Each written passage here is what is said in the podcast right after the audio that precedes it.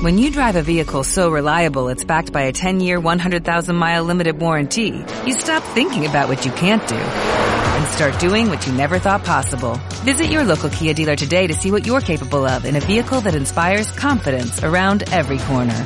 Kia, movement that inspires. Call 800-3334-KIA for details. Always drive safely. Limited inventory available. Warranties include 10-year 100,000-mile powertrain and 5-year 60,000-mile basic. Warranties are limited. See retailer for details.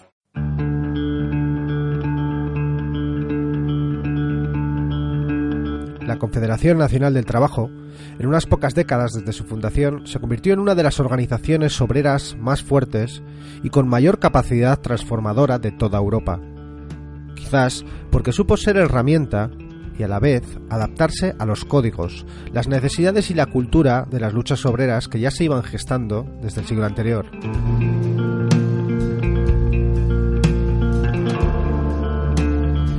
Tenemos con nosotros al historiador Carles Sanz, miembro del Ateneo Enciclopédico Popular de Barcelona y de la Fundación de Estudios Libertarios y Anarcosindicalistas, y además es autor del libro La CNT en pie, Fundación y Consolidación Anarcosindicalista. Con él vamos a hablar de los orígenes de la CNT y sus primeros años de vida. Carles, bienvenido a la linterna de Diógenes. Eh, bien hallado.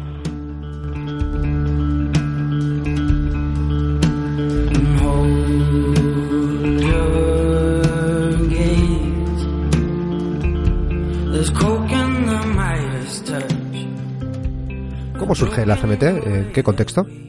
Bueno, mm, eh, como, como cualquier hecho importante en la historia, y el, el, nacimiento de la CNT es muy importante para la historia del movimiento obrero a nivel mundial, pues no surge así como así. Yo eh, creo que eh, el nacimiento de la CNT lo que hace es recoger eh, cientos y cientos de iniciativas individuales y organizativas de, muchas experiencias de luchas eh, eh, que se han ido construyendo a lo largo de los años y que también se ha aprendido mucho de los fracasos. Y en este sentido, la experiencia asociativa de, de, lo que entonces todavía no eran sindicatos, sino que eran sociedades de resistencia, ¿vale?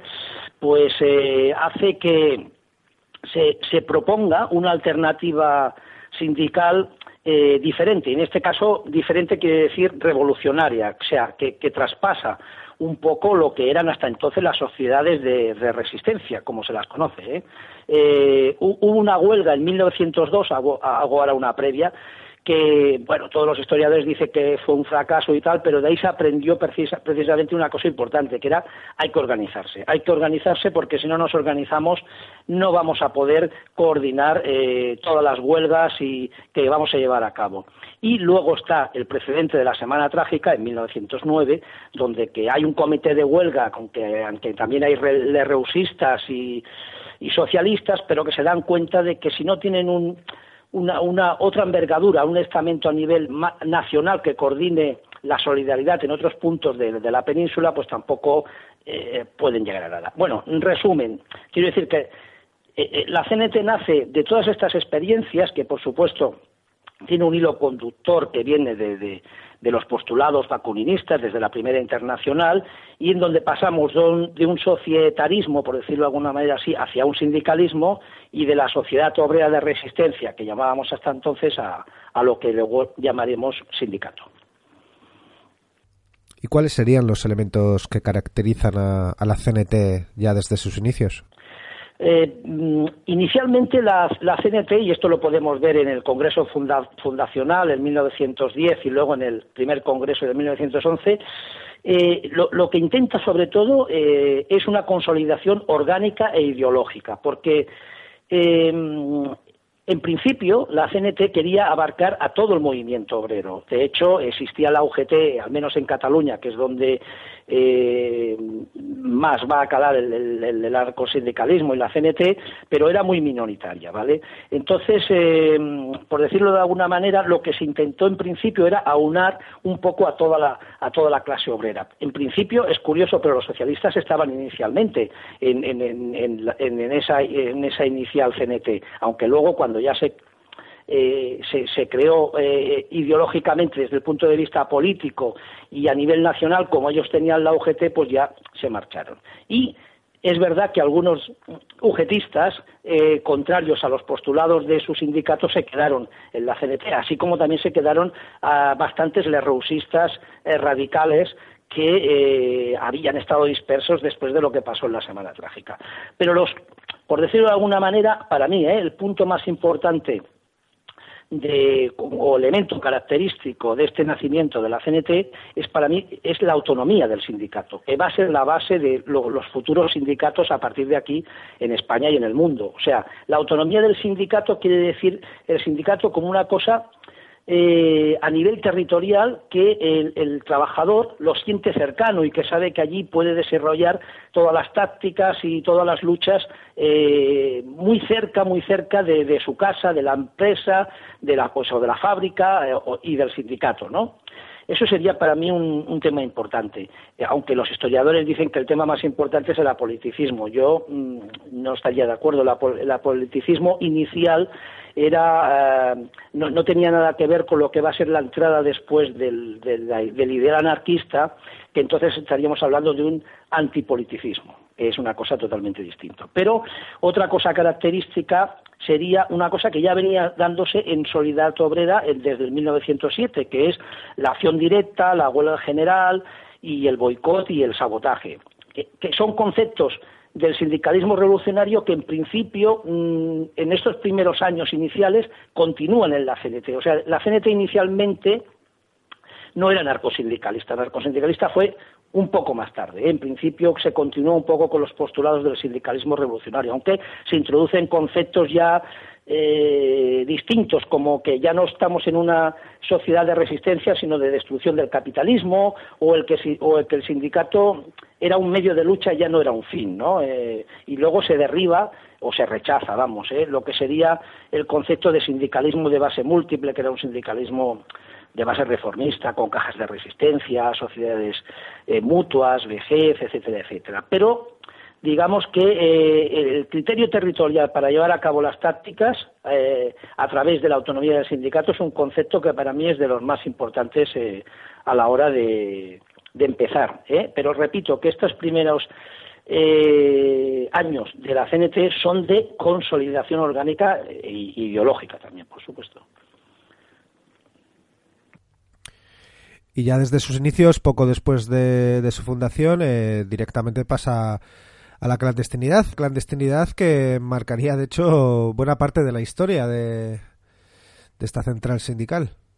Bueno, es que resulta que mm, en el Congreso, primer Congreso de 1911, eh, ya, como ya viene dicho que uno de los conceptos importantes, aparte de la autonomía del sindicato, era la solidaridad, porque la solidaridad es, es, el artículo número uno de, los estatutos de la CNT en 1910 y 1911. Quiere decir que lo primero que hacen es solidarizarse con, las huelgas y con las luchas que se están llevando a cabo en distintos puntos de España, entre ellos ah, en Bilbao, que están justamente ahí la huelga de mineros y de carreteros, y, automáticamente al solidarizarse y, decretar la huelga general, pues eh, pasa la clandestinidad, pasa la clandestinidad y no puede aplicar eh, todos los postulados que se habían dicho en el Congreso. ¿Qué pasa entonces? Pues que los grupos anarquistas que sí que pueden funcionar en la clandestinidad porque son grupos de afinidad de, pequeños grupos que no pueden funcionar igual eh, eh, de una manera oficial que clandestina son los que dan contenido o darán contenido en los siguientes años al, sindicalismo revolucionario pasando de ese modo a, ideologizarse hasta el punto de llegar a un sindicalismo revolucionario, ¿no?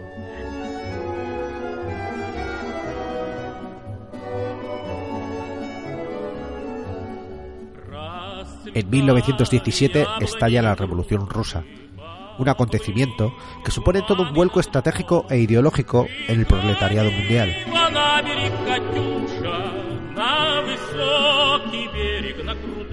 La Segunda Internacional de un corte socialdemócrata que aboga por hacer presión y participar en las instituciones burguesas, esperando el momento histórico adecuado y de madurez política que permitiese superar el capitalismo, había entrado en crisis.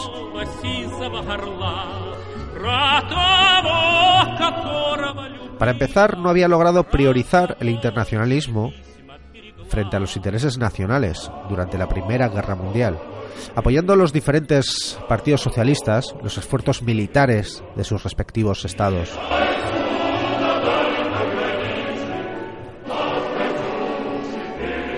A esto se sumaba la tensión creciente entre las tendencias más reformistas y colaboracionistas con las democracias burguesas que se estaba creando por Europa, que se estaban creando por Europa en aquellos años, frente a otra tendencia más revolucionaria, que tras el ejemplo ruso consideró que el momento estaba maduro.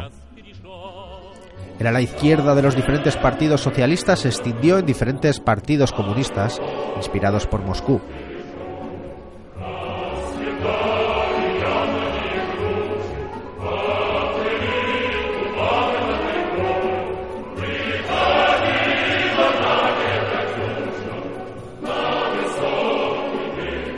De la Revolución Rusa surgiría la Tercera Internacional, que pretendía aglutinar a las diferentes fuerzas revolucionarias del momento.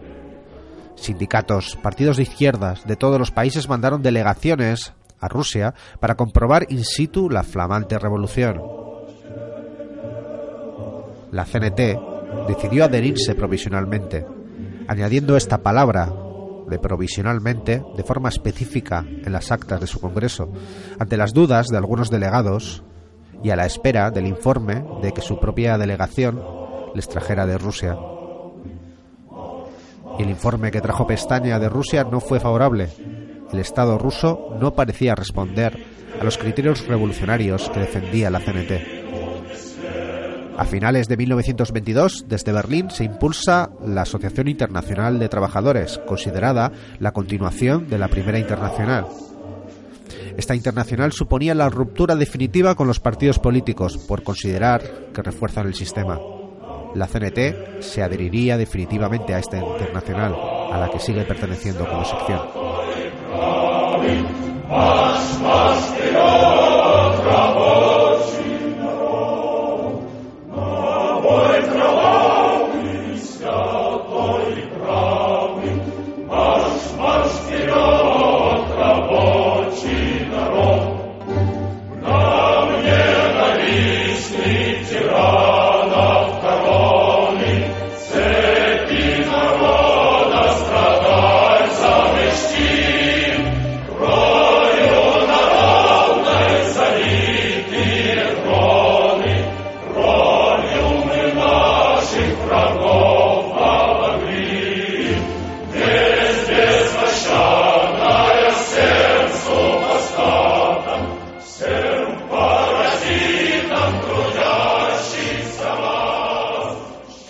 En estos años también cuando estalla la Revolución Rusa en, el año 1917.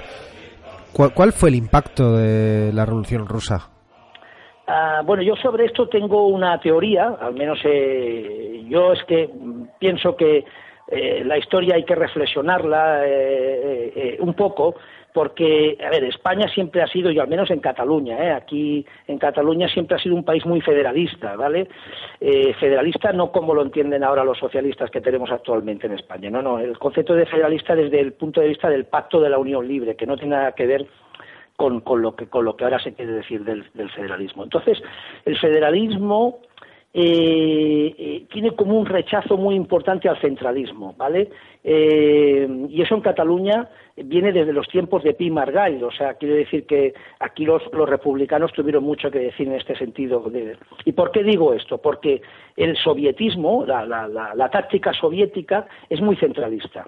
Entonces, ¿Qué pasa? Que aquí hubo un principio, un principio de rechazo a esa táctica centralista del de, lo, que es el sovietismo, ¿no? Pero claro, estamos hablando de una revolución y en ese momento la concienciación de los trabajadores, de la clase trabajadora era tremenda. Entonces, claro, una revolución eh, eh, que había pasado en un país, eh, pues claro, en principio todo el mundo estaba de acuerdo en, en a esa revolución que que tenía una idea clara, porque después cuando crearon la Tercera Internacional quería ser la unión de todas las fuerzas obreras de todo el mundo, de todas las fuerzas obreras revolucionarias, claro, naturalmente, ¿no?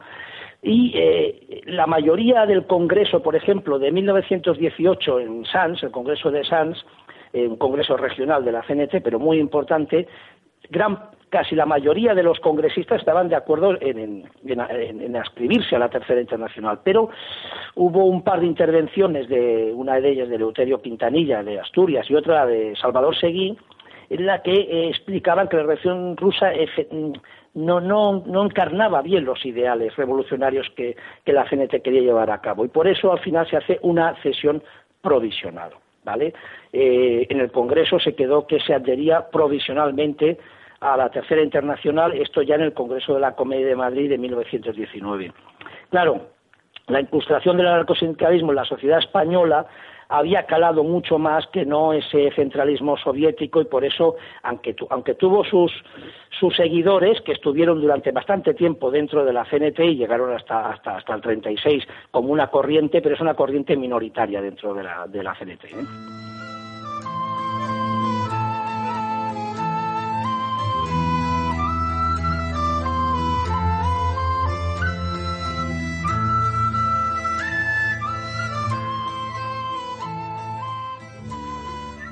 ¿Y en qué consistiría el sindicato único?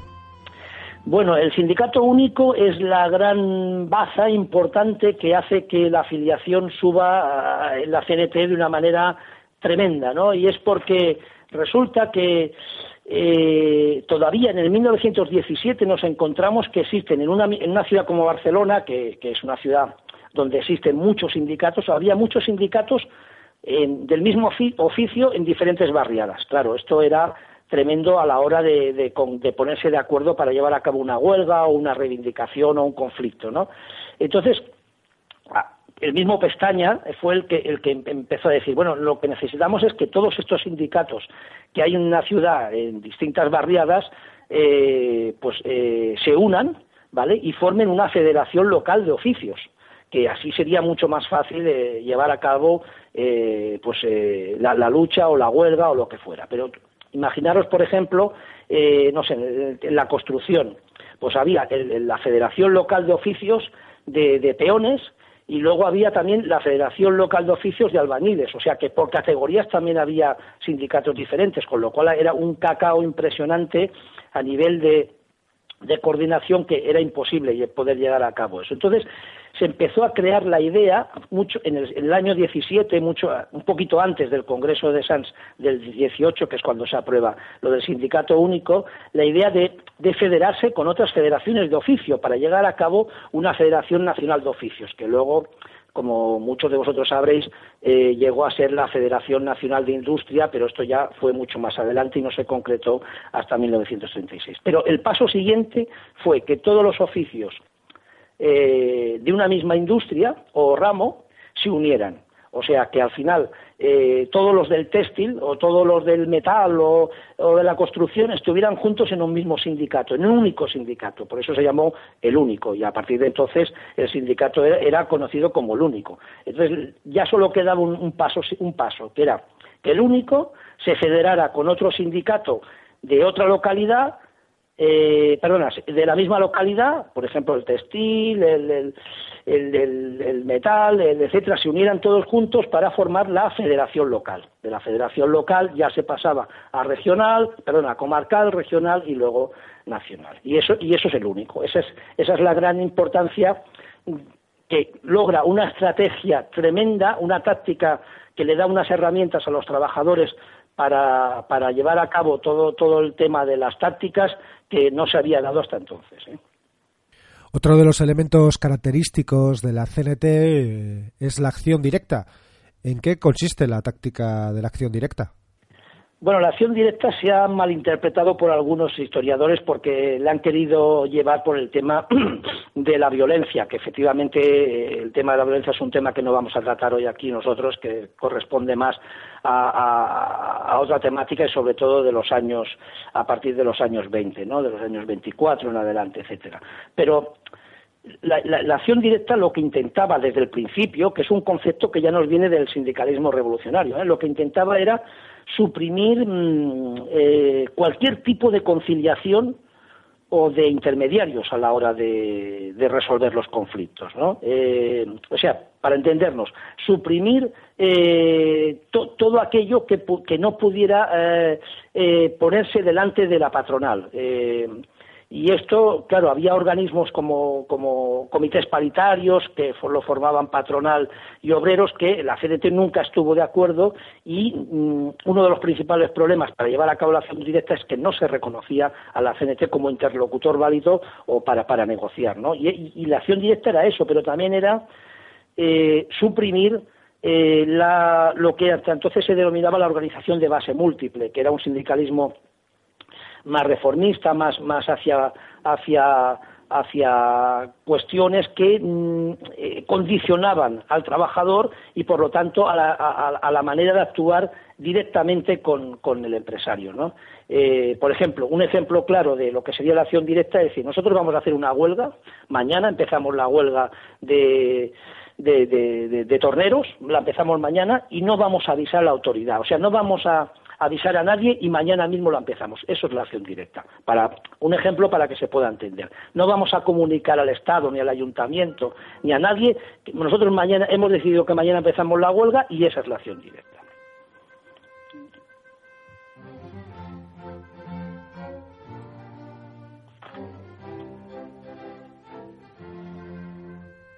sobre qué es la acción directa, qué mejor que el documento que cita Carles Sanz en su libro sobre los orígenes de la CNT.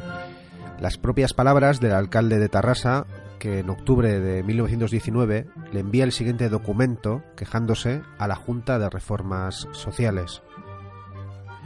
Desde que se constituyó en esta ciudad el sindicato único, han proclamado la norma de no querer nada con las autoridades, sea cualquiera el carácter de estas, y al acordar una huelga la plantean y desarrollan sin dar conocimiento previo y sin admitir intervención alguna que no sea la de la parte directamente interesada, dándose también el caso de que si se trata de indagar cuál es la junta o la comisión dirigente del movimiento, contestan los interesados que entre ellos no hay junta ni comisión de ninguna especie, que todos obran con igual autoridad y representación, y que sus asuntos no más quieren tratarlos con aquellos que directamente han de resolverlos.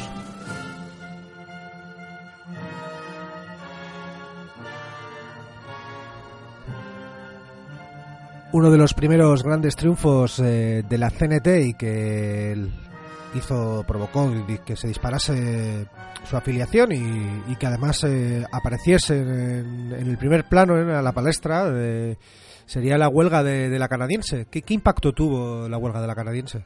Bueno, la huelga de la canadiense es poner en práctica precisamente esto que acabo de decir. O sea, es decir, que, mm, la huelga de la canadiense eh, tiene una ventaja antes de iniciarse, que es que ya se había constituido la CNT en sindicatos únicos y por lo tanto el sindicato único, todos unidos dentro del mismo sector, va a funcionar a la hora de, ponerse en huelga para reivindicar unos, en este caso estamos hablando primero de unas mejoras salariales, pero después de cientos de detenidos.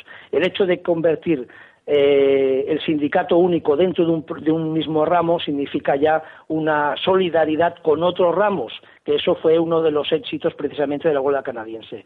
Pero la acción directa, que es lo que decía yo hace un momento, ¿vale? era negociar directamente con la empresa sin intermediarios. Y la empresa, la, la canadenca, no reconocía a la CNT como interlocutor válido. Y este era uno de los principales puntos a tener en cuenta a la hora de hablar de la huelga de la, de la canadiense, porque lo primero era reconocer a la CNT como una central sindical. Eso lo primero, porque hasta entonces tampoco pensemos que estaba muy reconocido por parte de la patronal. Ya había tenido problemas en, una, en la parte norte de Cataluña meses antes, concretamente en el pantano de Camarasa, que no había querido negociar porque era la CNT. Bueno, lo primero que se consigue con la huelga canadiense es reconocimiento de la CNT como central sindical. Y lo segundo, reconocimiento como interlocutora válida para negociar cualquier conflicto laboral o reivindicativo de los trabajadores. ese es el, punto culminante o más importante que debemos decir de la huelga canadiense. Claro que la empresa canadiense,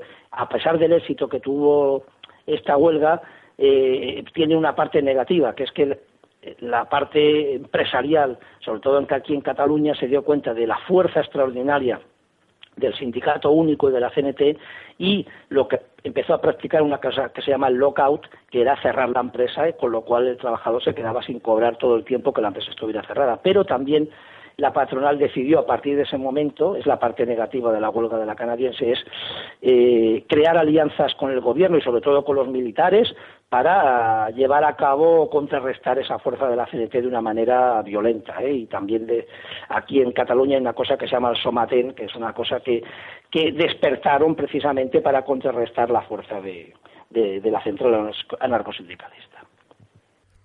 Llegamos al año 1919, al Congreso Nacional de Madrid. ¿Cuáles fueron los principales debates y acuerdos del Congreso Nacional del, año 19? Eh, el Congreso de la Comedia de Madrid de 1919 eh, trasladó, eh, o sea, el Congreso de la Comedia de Madrid tiene cuatro puntos importantes que podríamos destacar. Uno es de la reforma orgánica, ¿vale? La reforma orgánica es todo esto que hemos estado hablando ahora, donde el sindicato único que ya se había acordado en el Congreso de Sanz en el año 18 se acuerda igualmente en el Congreso de la Comedia. Este es un punto importante porque es la estructura económica del sindicato y de, la federación local y esto va a ser básico a partir de ahora para el crecimiento. Bueno, de hecho, en, en el Congreso este de la Comedia de Madrid ya tenía 700.000, creo recordar, afiliados. La CNT había hecho un, despegue importante por esas tácticas que, podía llevar a cabo con, el sindicato único. ¿no? Eso con respecto a la reforma agraria. Otra cuestión importante destacar del Congreso de la Comedia es la orientación ideológica, porque por primera vez, pensemos que por primera vez en un congreso de la CNT se habla de anarquismo. Es que hasta entonces no había salido. Bueno, yo que me he estudiado y he repasado eh, todos los documentos de los congresos o, eh, acuerdos de plenos eh, nacionales, es la primera vez que se habla de anarquismo en un, en un congreso como orientación ideológica. ¿Y cuál es entonces, la finalidad que se dice de la CNT, ¿qué sería en ese Congreso de la Comedia? Pues el comunismo libertario. O sea, la finalidad sería llegar al comunismo libertario. Claro que esto solamente ahora es teórico, porque en realidad no se pudo darle un contenido importante hasta el Congreso de eh, Zaragoza de 1936. Pero bueno, en el Congreso de la Comedia se dijo que la finalidad era el comunismo libertario. Un tercer tema importante de, del Congreso de la Comedia es la unión del proletariado, ¿vale? La unión del proletariado, ya lo he dicho antes del principio, la CNT se creó con la idea de que todo el proletariado español estuviera unido y junto. Y, en este Congreso, el 90% del Congreso quería unirse con la CNT, o sea, quería unificarse con la CNT, ay, perdona, con la UGT. Quería, quería que, que estuvieran juntos, o sea, y que formaran una sola organización obrera, y por eso eh, la gran mayoría del Congreso eh, pidió la unificación con la UGT. Bueno, ¿por qué no se pudo llevar a cabo? Pues porque en principio la UGT que estaba invitada al Congreso ni se presentó. Eso sentó muy mal y luego había un par de puntos en los cuales la UGT no estaba de acuerdo en, unificarse con, la CNT. Uno de ellos era, por supuesto, el, apoliticismo, ya que la UGT eh, era la filial del PSOE y iba por otros caminos la conquista de, del proletariado a través de, un sistema político. Eso fue fundamental para que no se llevara a cabo la, unificación. Pero, eh, en principio, la mayoría de los congresistas estaban, de acuerdo con, la unificación. Lo que pasa es que al final se, redactó un artículo en el Congreso que prácticamente eliminaba esa unificación al decir que, bueno, Mm, trabajadores de la UGT, aquí tenéis las puertas abiertas y queréis venir a la CNT, con lo cual se acabó y se rompió ahí todo proceso que se había llevado a cabo hasta entonces con el tema de la unificación y con alguna huelga que ya se había hecho en 1917 conjuntamente con la UGT, pero que en realidad no funcionó.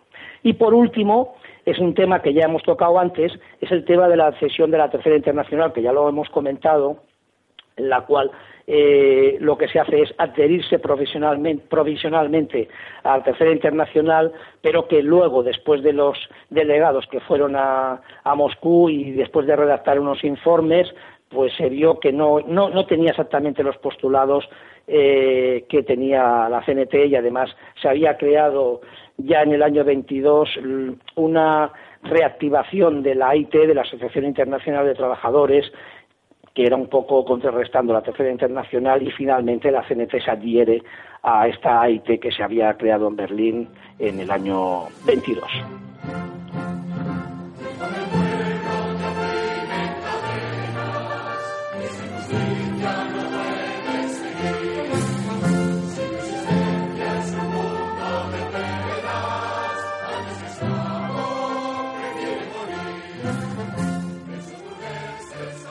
Para ir terminando me gustaría hacer una última reflexión. Entiendo que una de las grandes razones que hicieron de la CNT el sindicato por antonomasia fue que aprovechó, se adaptó y potenció redes sociales de solidaridad previas en, los barrios, convirtiéndose precisamente en el local, el local del sindicato del barrio en un punto de confluencia de una cultura previa de resistencia obrera, de convergencia, de una cultura teneística, de escuelas racionales, de, se convirtió en el centro de toda esa red que daba cohesión e identidad a los barrios obreros. No sé si estás de acuerdo con esta reflexión. Sí, sí, estoy totalmente de acuerdo. Y además es un tema que se ha desarrollado muy poco. Yo creo que, excepto un libro de un historiador que se llama Chris Hellman, creo que nadie eh, prácticamente ha desarrollado esto que dices, porque a mí me parece muy importante, porque, a ver, el anarcosindicalismo es algo más que, que, un sindicalismo, ¿vale?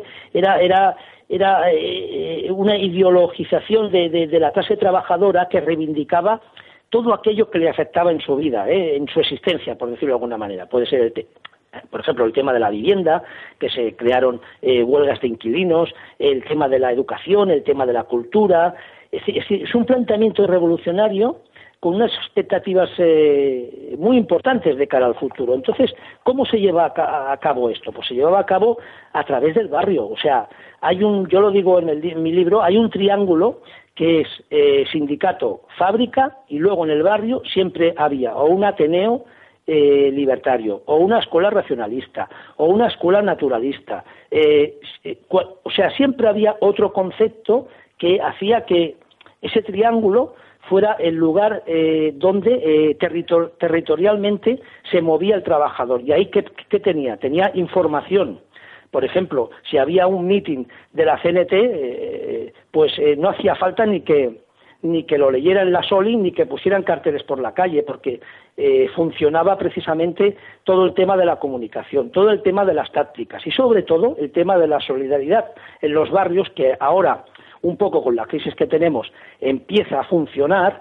Eh, entonces, en aquel momento, en los años 20, existían ya comités obreros de barrio, ahora mm, hay otra cosa, pero eh, se intenta emular aquello, que, por ejemplo, vamos a poner un ejemplo, una familia que estuviera parada, pues eh, esa familia que entonces no había, no, claro, no había como ahora prestaciones por desempleo, pero esa familia no dejaba de comer porque todos los vecinos de, la misma, del mismo edificio alrededores ya se preocupaban de llevarle comida a esa familia para que comiera. Eso, ese concepto de la solidaridad y de los barrios y de esas redes sociales que se establecían de solidaridad, pero también con el tema de la cultura. ¿eh? No, no olvidemos que el tema de la cultura es un tema muy importante porque si consideramos que la educación era la, era la base revolucionaria, eh, a partir de, entonces, la CNT, cada sindicato tenía casi su propio eh, colegio eh, racionalista y, la y, la, y, para, y para eso, pues contaban con una, unas redes sociales que abarcaban todo, la cultura, la educación, el naturismo, la comida, la vivienda, etcétera, etcétera. Y dentro de todo ese componente, la solidaridad entre todos. No sé si te he contestado un poco lo que querías eh, decir. Perfectamente. Pues nos quedamos con esta última reflexión sobre los principios de solidaridad, eh, igualitarismo y apoyo mutuo y espíritu comunitario dentro de los, barrios obreros. Eh, Carlas, muchas gracias por estar hoy con nosotros. Pues nada, encantado y espero que, que bueno, que tomemos todo un poco, que reflexionemos un poco sobre el pasado porque nos puede dar muchas posibilidades de lucha en el futuro. Interna de Diógenes. Un programa de historia alejado de los intereses del poder.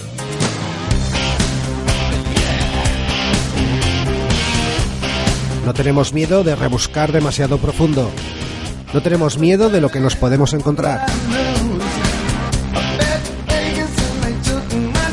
No tenemos miedo de pensar. No tenemos miedo de poner en duda todas las certezas. No tenemos miedo de sacar la academia a la calle.